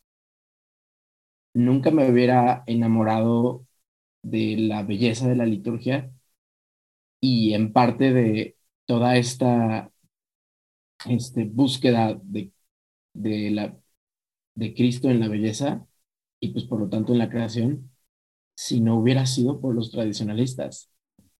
Entonces, pues yo creo que la forma más fácil de hacerlo, además de verles el rostro y de darles un rostro concreto, de no solo es este, tal persona que está pretendiendo decidir como cuando era chiquito que yo no me merecía Dios, sino más bien darle ese rostro concreto y hacerme consciente de que yo también lo necesito a esa persona. Es decir, pues yo como parte del cuerpo de Cristo, puede ser yo como mano de Cristo, yo también necesito la otra mano, yo también necesito el ojo, yo también necesito la nariz, el pie, a la boca. Incluso, y es más, especialmente cuando esa parte está lastimando a los demás. Yo creo que es este, la forma en la que yo podría decir, aunque a veces no lo hago bien, a veces me equivoco igual que ellos, a veces este, soy igual de arrogante que ellos, pero a decir verdad, yo también los necesité y los necesito. Creo que para empezar a realizar esto, se requiere también de mucha introspección, en el sentido de que alguien tiene que ceder y no me malentiendan queriendo decir que alguien se tiene que adaptar o alguien tiene que, que rendirse, rendirse ante la voluntad de Dios y ante su gracia, pero alguien tiene que ceder en el amor, en la docilidad. ¿Y cuáles son los medios para que yo sea dócil? Se necesita recogimiento profundo, o sea, hacer oración, estar en silencio y con pureza de corazón buscando esta sencillez y esta fidelidad a Dios, este verdadero temor de Dios que es invocar constantemente al Espíritu Santo para que tenga el, el, efecto deseado en mi alma.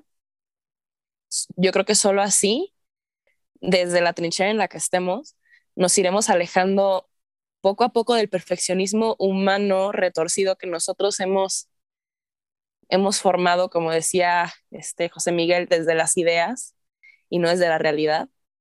Salirnos de este, este fariseísmo para acercarnos verdaderamente al amor de Dios, que esa es la verdadera perfección y la verdadera, el verdadero bien al que todos realmente estamos llamados y anhelamos. Entonces, eh, pues desde este recogimiento y desde esta docilidad que cada persona debe de buscar para lograr el bienestar del otro y así lograr el bienestar de sí mismo, se necesita entonces escuchar con verdadera apertura, meditar la experiencia del otro, entender, buscar entender con ayuda del Espíritu Santo la experiencia del otro para así dialogar. Y yo creo que eso es como lo primero que deberíamos de intentar para ya después, eh, con ayuda de Dios y de su providencia, juntos como iglesia podamos encaminarnos cada vez más cerca hacia el reino de Dios. Yo creo que lo primero para mí es renunciar a la otredad. ¿no? O sea, mm, renunciar al... es que ellos son otro. No, ellos son iglesia también y son... Y es más, ya ni siquiera quiero decir ellos. No, todos somos iglesia y a veces me cuesta mucho porque justo, o sea, como que claro que me pega a lo que decías, esta soberbia, decir yo estoy con el Papa y por lo tanto yo estoy bien, pero eso también es gracia. Y creo que lo hemos hablado un montón. Eso es gracia, es gracia que yo pueda estar con el Papa y que yo intelectualmente y espiritualmente haya llegado a esta conclusión, ¿no? Y yo no sé en qué momento otro que ya no quiero decir otro, pero no hay otra palabra, eh, puede llegar a esta misma conclusión y que a lo mejor desde su propio, también reconocer que el cuerpo místico de Cristo tiene muchos órganos, ¿no? Y a lo mejor alguien que vive muchísimo desde la contemplación y desde la tradición y desde la belleza de las formas, a lo mejor también puede ser una persona que trabaje por la justicia, por la paz, por, o sea, eso, no podemos saber lo que Dios está obrando en cada persona y no podemos saber eh, lo que esa persona puede aportar a la iglesia. Entonces, primero que nada, para mí sería renunciar a la otredad. Em, para que no sea como, es que estoy dialogando con la otra postura. No, estoy enriqueciendo al, cuerpo místico de Cristo, ¿no? Que a ver, eso no estoy diciendo que ya lo hago, ¿no? Estoy diciendo que eso es, o sea, como a lo que me tengo que comprometer, ¿no? A lo que yo, lo que yo tengo que hacer para sentarme a la mesa con todos, lo que yo tengo que hacer para realmente crecer en este aspecto fratelli tutti, Francisco eh, y, Evangelio incluso, este, de sentarme a la mesa con todos, es renunciar a la otredad, ¿no? De renunciar al, ellos contra mí, sino al todos somos la iglesia y todos somos uno. Y mi, o sea, he traído mucho este, este pedazo de la, del evangelio, ¿no? De que quiénes son mi madre y mis hermanos. Todos, todos son mi madre y mis hermanos. O sea, las personas que piensan como yo, las personas que no piensan como yo. Y que realmente los pueda ver como eso, como hermanos, a todos y es un desafío fuerte, o sea, por eso cuando me preguntaste, pues claro que es una pregunta fuertísima y es un desafío duro, pero ahí está y es lo que pues también nos tiene que mover el espíritu a hacer. Yo creo que es una, creo que es la pregunta más difícil que hemos planteado en este episodio, pero a mí en lo personal me, me sirve, me ayuda en varios aspectos. En el primero es en en el, vaya, en el sentimental o en el emocional o en el, ¿cómo lo puedo decir? En el aspecto del corazón. El recordar, híjole, que yo también era así, ¿sabes? O sea, yo también era tradicionalista, rigorista, este, moralista, este, súper, todo lo que quieras, ¿no? Ya, eso. Yo es que yo era así, ¿sabes? Y también tuve que pasar por un proceso, tuve que pasar por experiencias, y tuve que pasar por muchas cosas, experimentar. Tuve que pasar a veces por dañar gente que quería con mis actitudes, ¿sabes? Y eso me hizo darme cuenta de que, o sea, ¿qué estás haciendo? ¿Qué estás haciendo? Y eso me ayuda en el corazón a veces a decir, ok, calma. Tal vez ellos van en su proceso y no sabes cómo van. O sea, tú has tenido que vivir cosas para entender el otro aspecto. Entonces, pues, sea, eso, pensar en eso, a veces orarlo, a veces cuando me dan ganas de pelear, digo, respiro y digo, a ver, ok, esto, eso me ayuda en el corazón, así como a, al menos, ¿sabes? Este, eh, no sentir un desprecio, porque también, e, esto va a ser muy feo, pero es muy real, ¿eh?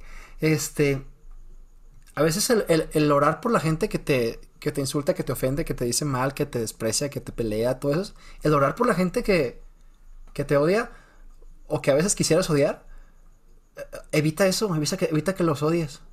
Y te ayuda a intentar amarlos. O sea, orar por los, orar por los que te hacen el mal. O sea, de veras tiene frutos que a veces nos imaginamos. O sea, el primero defensivo, o sea, te evita odiarlos. Y el segundo, pues creo que espero que después con más que después con más fruto te lleve a como a, a, acogerlos, ¿no? A acogerlos. Entonces, primero eso, como trabajar el corazón.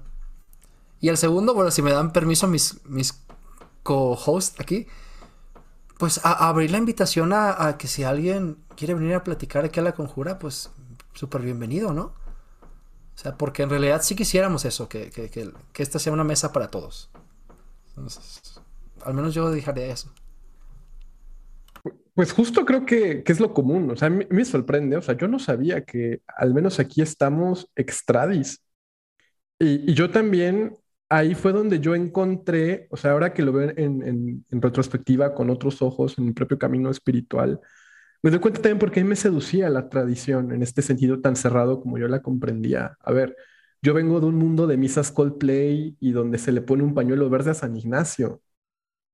Y, yo estoy vetado de la Ibero eternamente porque ahí tengo fama de ultraderechista por denunciar abusos de otro tipo, ¿no?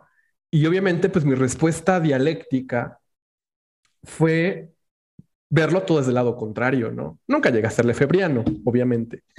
siempre, siempre fiel a, a, Pedro, ¿no? Pero, pero sí, o sea, yo, por ejemplo, mi argumento tradicionalista siempre fue, seamos radicales con el concilio. Por ejemplo, en materia de liturgia, el concilio sigue recomendando la liturgia en latín. Y, y, y me di cuenta, por ejemplo, que mi fe estaba basada mucho en criterios esteticistas. O sea, que mi tradicionalismo era una especie como de diletantismo de la fe, pero que ahí yo encontraba este encuentro con la belleza. Y, creo que ahí es desde, desde, donde yo creo que podemos sentarnos en la misma mesa. O sea, como dice mi teólogo favorito, Hans Urs von Balthasar, al final la verdad es sinfónica. Y cuando encontramos a la verdad como esta dimensión sinfónica y, y a los que nos gusta la música creo que entendemos muy bien eso, nos damos cuenta de que habrá un piano muy afinado en algún momento de la sinfonía, pero ese violín mal afinado que entra de pronto en un compás a destiempo también le da una unidad sinfónica la verdad.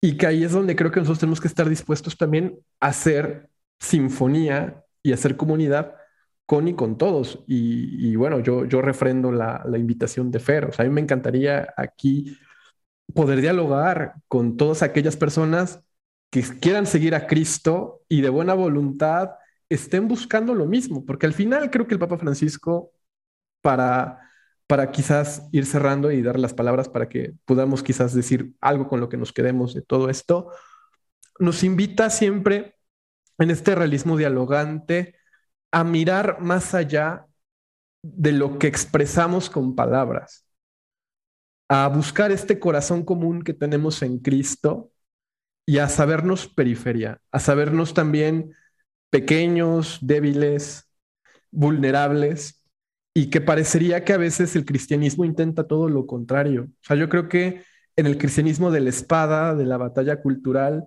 de fondo lo que, lo que se muestra es un gran miedo que surge de la falta de esperanza y sobre todo también un miedo que no solamente es a que la iglesia cambie, sino a la otredad, como bien decía Bruno. Y yo soy el primero en, en tenerle miedo a la otredad. O sea, yo sigo siendo ese que dice no gracias al que me pide limosna saliendo de misa, el que le niega el vaso de agua al que te pide tocándote la puerta, el que no quiere mirar porque en su miseria eh, no logra responder a los grandes desafíos del Evangelio, pero, pero que al final todos estamos llamados a, esta conversión y que sabemos que no depende de nosotros al 100%, que también tiene que ver con dejar operar la gracia. Y por eso, o sea, a mí me parece otro de los grandes momentos hermosos del Papa Francisco, es este punto que está en, en Christus Vivit, no es cierto, no es en Christus Vivit, está en Caudete te exultate, sobre la distinción entre el pelagianismo y el gnosticismo. O sea, yo me di cuenta que yo, por ejemplo, yo era un pelagiano a corte. O sea, en la desesperación de que yo quiero el reino aquí y ahora y mañana a las nueve y cuarto, ¿no? Y como nos decía el padre Hugo, ¿se acuerdan? Quizás el punto está en este abandono y en saber que no somos Dios y que no depende de nosotros. Lo que sí depende de nosotros, pues es invitar a, esta mesa y a que se sienten con nosotros. Entonces, para ir cerrando, eh, nuestros invitados, Bruno Marisol, ¿con qué se quedan? O sea, ¿con qué cierran? O sea, si es como tiempo libre, así. Algo que quieran compartirnos. Jamming, así, ya, total. Open mic para todos. Va. pues yo creo que con lo que me quedo es, primero, con un montón de esperanza y segundo, con eh, con esta reflexión de que la generación Francisco es la generación del encuentro y la generación del testimonio. Es, yo, yo creo que es, yo creo que eso es lo que más me llevo, es porque no sé cómo, pero inconscientemente todo el mundo empezó a contar su testimonio y, y cómo este, inconscientemente todo el mundo se empezó a contar cómo eso se relacionaba y cómo se, se veía acompañado por el Papa. Entonces, yo creo que con eso es lo que me quedo, con la esperanza de que la generación Francisco es la generación del encuentro y el testimonio. No es la generación de la batalla, no es la generación de la apologética, no es la generación de los este, ganados y perdidos, como dice este, el mismo Papa Francisco en, este, en una homilía que le dio a la curia, que decía que la iglesia entendida pues, con las categorías de conflicto este, fragmenta, polariza, pervierte y traiciona su verdadera naturaleza, pues porque la iglesia es un cuerpo perpetuamente en crisis, precisamente pues porque está vivo. Entonces, pues, yo creo que esas son, ahorita que lo veo, esas dos cosas. Es la, este, que la generación Francisco es una generación de encuentro y testimonio, y es una generación que ve a la iglesia como algo vivo, no como algo rígido ni como algo, este, por decirlo así, no como un cadáver del pasado, sino como una persona viva, que es Jesús, y que está en los demás, y que te está esperando ahí afuera, en las periferias, en los demás. Yo me quedo mucho, eh, y lo llevo a oración, el mirarme en el otro, verlo como un fin en sí mismo. Y para lograr esto, pues lo que ya les mencionaba, de buscar esta docilidad y esta apertura con la gracia del Espíritu Santo y pedirle a Jesús que me dé su mirada de amor y compasión, recordando que Dios me pide, nos pide que amemos hoy, ahora, a todos, y que veamos a Dios y que busquemos a Dios en nuestros hermanos y en las personas de las periferias y en aquellos que hemos dejado atrás y en aquellos olvidados, en los rezagados, en los ignorados. Que abramos los ojos y que y que realmente digamos, es que es ahora, Dios nos pide que amemos ahora, no va a haber otro momento. Y pues obviamente, aferrándonos a la figura de Pedro, nuestro Papa, que, tiene tanto que enseñarnos, que tiene tanto que demostrarnos y que todavía hay mucho que podemos profundizar sobre su ejemplo. Y pues obviamente considerando los tiempos en los que estamos, que son en los que pues providencialmente Dios, Dios nos ha puesto y nos ha pensado. Entonces también me gustaría, eh, a propósito de esto, si me lo permiten, leerles eh, un párrafo precioso de Fratelli Tutti en la introducción, donde el Papa nos dice, Anhelo que en esta época que nos toca vivir, reconociendo la dignidad de cada persona humana, podamos hacer renacer entre nosotros, entre todos, un deseo mundial de hermandad. He aquí un hermoso secreto para soñar y hacer de nuestra vida una hermosa aventura. Nadie puede pelear la vida aisladamente.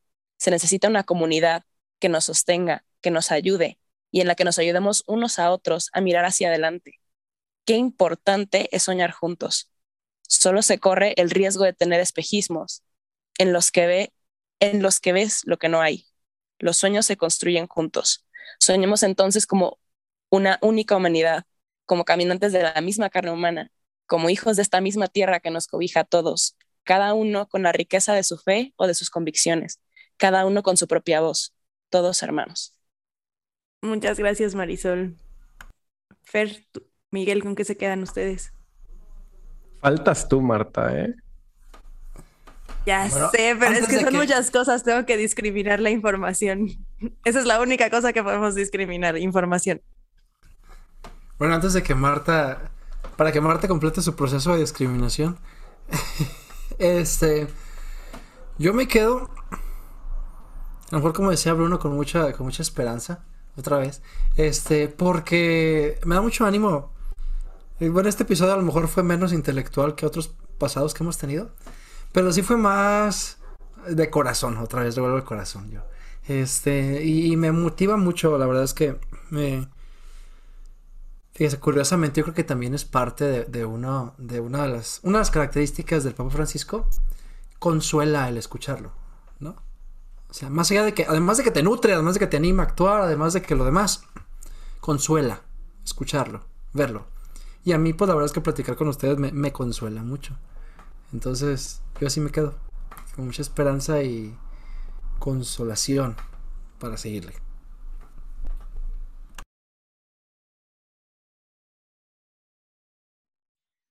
Yo eh, me quedo con, con algo que eh,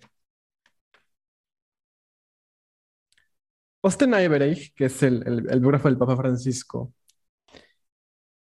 escribe algo que, a mi parecer eh, define muy, muy bien al Papa. Voy a, voy a leerlo porque yo creo que me quedo con esto y, y creo que esto es una de las descripciones más bellas que yo he leído sobre el Papa Francisco y creo que dice mucho lo que yo quisiera decir, ¿no? Dice Austin Ibereich en, su biografía, en El tiempo de misericordia, la vida de Jorge Mario Bergoglio. De las, yo creo que esta biografía de verdad vale mucho la pena leerla, ¿no? Dice, dice eh, Austin. El radicalismo de Francisco no debe confundirse con una doctrina o la ideología progresista. Es radical porque es misionero y místico. Francisco se opone de manera instintiva y visceral a los partidos dentro de la iglesia. Entronca su papado con el catolicismo tradicional del santo pueblo fiel a Dios, sobre todo de los pobres. No ceden las cuestiones más sensibles que separan a la iglesia del occidente secular, una brecha que a los liberales les gustaría cerrar mediante la modernización de la doctrina. Con todo, también está claro que este papa no es solo el pontífice de la derecha católica. No usa el papado para librar batallas políticas y culturales que cree deben librarse a nivel diocesano, sino para atraer y enseñar. Tampoco siente la necesidad de repetir hasta la saciedad lo que ya es bien conocido. Y lo que quiere es hacer hincapié en lo que se ha visto oscurecido, la bondad amorosa de Dios y su misericordia y perdón. Y allí donde los católicos conservadores prefieren, prefieren hablar más de la moral de cuestiones sociales, Francisco opta por hacer lo contrario, por rescatar el catolicismo como túnica sin costuras. Creo que yo me quedo con esto, ¿no? Con pensar en el catolicismo como esta túnica sin costuras, como este cuerpo único en el cual todos somos parte y que el Papa pues nos conduce providencialmente para que se cumpla precisamente esta cultura del encuentro y seamos uno eh, como en Gálatas, ¿no? Que todos seamos uno en Cristo, que ya no haya ni judío, ni pagano, ni hombre, ni mujer, etcétera. Solo uno en Cristo, que creo que esa es la promesa de la iglesia.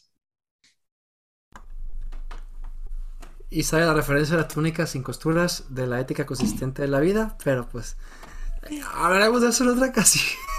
en otro episodio porque eh, si no va a durar este cuatro horas y media, pero estaría buenísimo como retomarlo.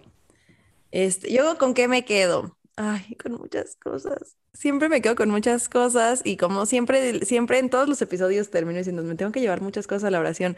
Y la verdad es que hay muchas que no he, lo, o sea, no, me ha faltado oración para llevar tanta cosa a la oración, ¿no?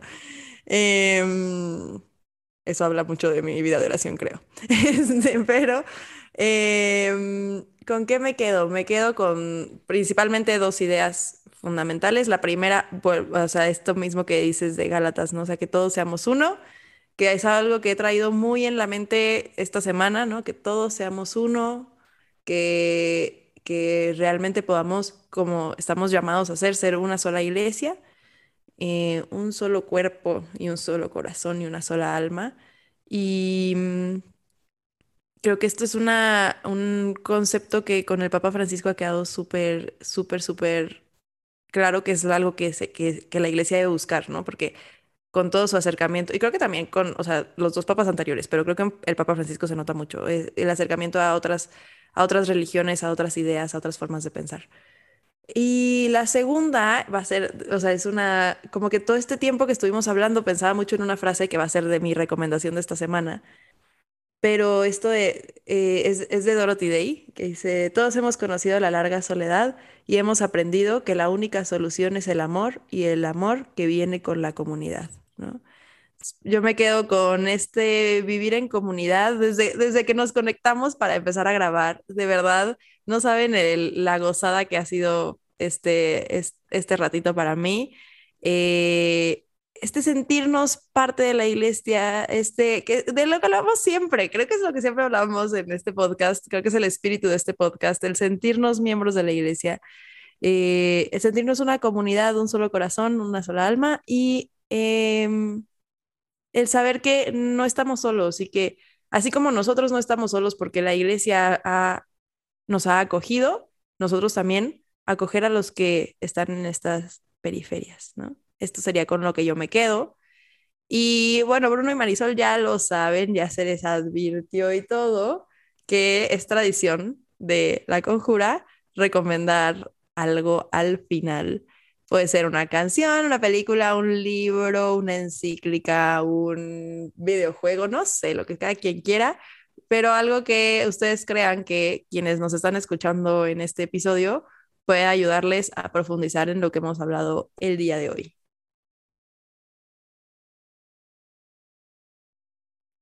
Pues también recordando un poco lo que mencionaba José Miguel de buscar a Dios en lo sencillo, en lo pequeño, en las pequeñas acciones de la vida diaria, donde ahí está la gracia y donde ahí está la providencia.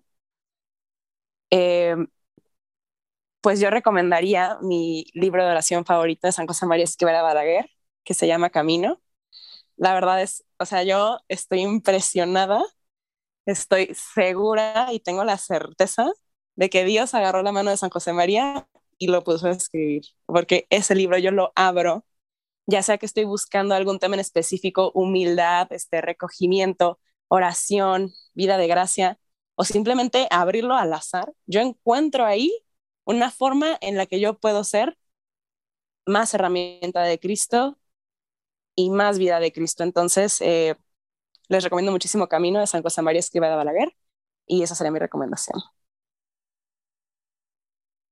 Tengo el feeling de que le voy a ganar a alguien la recomendación, por eso no la quería hacer. Pero pues, Hazla. pues va, este. Yo lo que quería recomendarles son dos cosas. Este, curiosamente, para el episodio de podcast de la generación Francisco, les quiero recomendar una carta encíclica de Benedicto XVI, que se llama Spes una carta preciosa que habla mucho de la esperanza y también del cristianismo como realidad comunitaria. Y también les quería recomendar, hay un libro muy bonito que habla mucho justo de los rostros y del encuentro con el otro, este, de Levinas, que se llama Totalidad de Infinito. Yo creo que esa es mi recomendación esta semana, principalmente mí. Súper. ¿Y José Miguel Fer? Mi, mi recomendación esta semana es, es un poco ñoña. Es eh, una nota que me encontré en el diario Avenire, un diario italiano, donde hay una columna de Monseñor Walterio Bassetti que eh, se llama C'è bisogno di uomini come la Pira. Eh, hay la necesidad de un hombre como la Pira, donde Monseñor Bassetti habla sobre la importancia de recuperar el testimonio de, Giorgio Lapira, eh, este gran político italiano venerable en camino, de, en camino de beatificación, para la política y cómo es necesario que podamos encarnar también estos ideales de santidad a los cuales también nos conduce la doctrina social. Entonces, este, este articulito que, me encontré me, gustó mucho porque eh, muestra eh, a partir de, la figura de la pira, eh, aquí cabe señalar que Monseñor Bassetti acaba de hacer la, la, biografía de la pira, pues como también es una vocación cristiana y como la política también es una manera de santificación, porque es una vía muy complicada pero que también ahí está la presencia del reino. Y yo creo que hoy más que nunca hace falta eh, tener también esta vocación por, por querer encarnar eh, el evangelio social. Y creo que el Papa Francisco también nos, nos conduce a ello. Entonces esa es mi recomendación. Eh, repito, es una, una, nota en el diario Avenire, A-W-E-N-I-R-E, y, el, y se llama eh, Chevisogno du uomini come la pira, de Monseñor Walterio Bassetti. Mi recomendación del día de hoy es musical, musical. Es una oración, eh, es una obra para piano y coro, eh, protestante, bautista, eh, como todo lo bonito. En inglés, una de mis oraciones favoritas, Be Still and Know That I Am God, de Mary McDonald. Ah, sí lo vi acá. Entonces, hoy me acordé de esa y ahí para que oren un ratito. Be Still and Know That I Am God, de Mary McDonald. Me encanta, me encanta Be Still and Know. Me fascina, me fascina, me fascina. O sea, aparte me ayuda mucho porque ansiedad. Este, mi recomendación de hoy la había estado guardando, la había estado guardando, no, no la había querido usar, pero eh, justo, pues, en el contexto, eh, La larga soledad de Dorothy Day. No se lo pueden perder. Librazo. Em, bueno, pues creo que para ya concluir nuestro episodio de hoy, que está larguísimo, pero que es una joya, em, ¿en dónde los pueden encontrar? ¿Dónde los pueden contactar, Bruno Marisol? Ah, pues eh, yo me llamo igual en todos lados, eh, tanto en Instagram como en Twitter, como en... No sé dónde más me quieren buscar, pero pues en esas dos es donde casi siempre ando hablando, o me pueden mandar mensajes igual, mis mensajes están abiertos en las dos. Este, ese es arroba, no, arroba obviamente, Bruno de Cora, la B es solo una B, no de E. Entonces, ahí me encontrar. ¿Y a ti, Marisol? Em, yo estoy en Twitter, mi username está un poquito complicado, una disculpa. Es MarZB33 con la M y la Z mayúscula. Y en Instagram estoy como marisol.butler, ahí sí todo con minúscula. Muchas gracias a nuestros invitados. Gracias, Bruno, Marisol, por venir a la Conjura de los Tibios. Como a todos nuestros invitados, pues les reiteramos que aquí es su casa. Ustedes más, porque son parte de la banda original de los Tibios. Este, la verdad es que un episodio increíble. Más una charla de amigos. Que también por eso yo creo que me gustó más. Este, muchísimas gracias por su tiempo. Y muchas gracias a toda nuestra audiencia. Eh, ya saben, esta también es su casa y si alguno quiere venir a platicar, puede contactarnos en redes también. Y esta es su casa, estamos abiertos a que vengan a platicar. Muchas gracias a todos.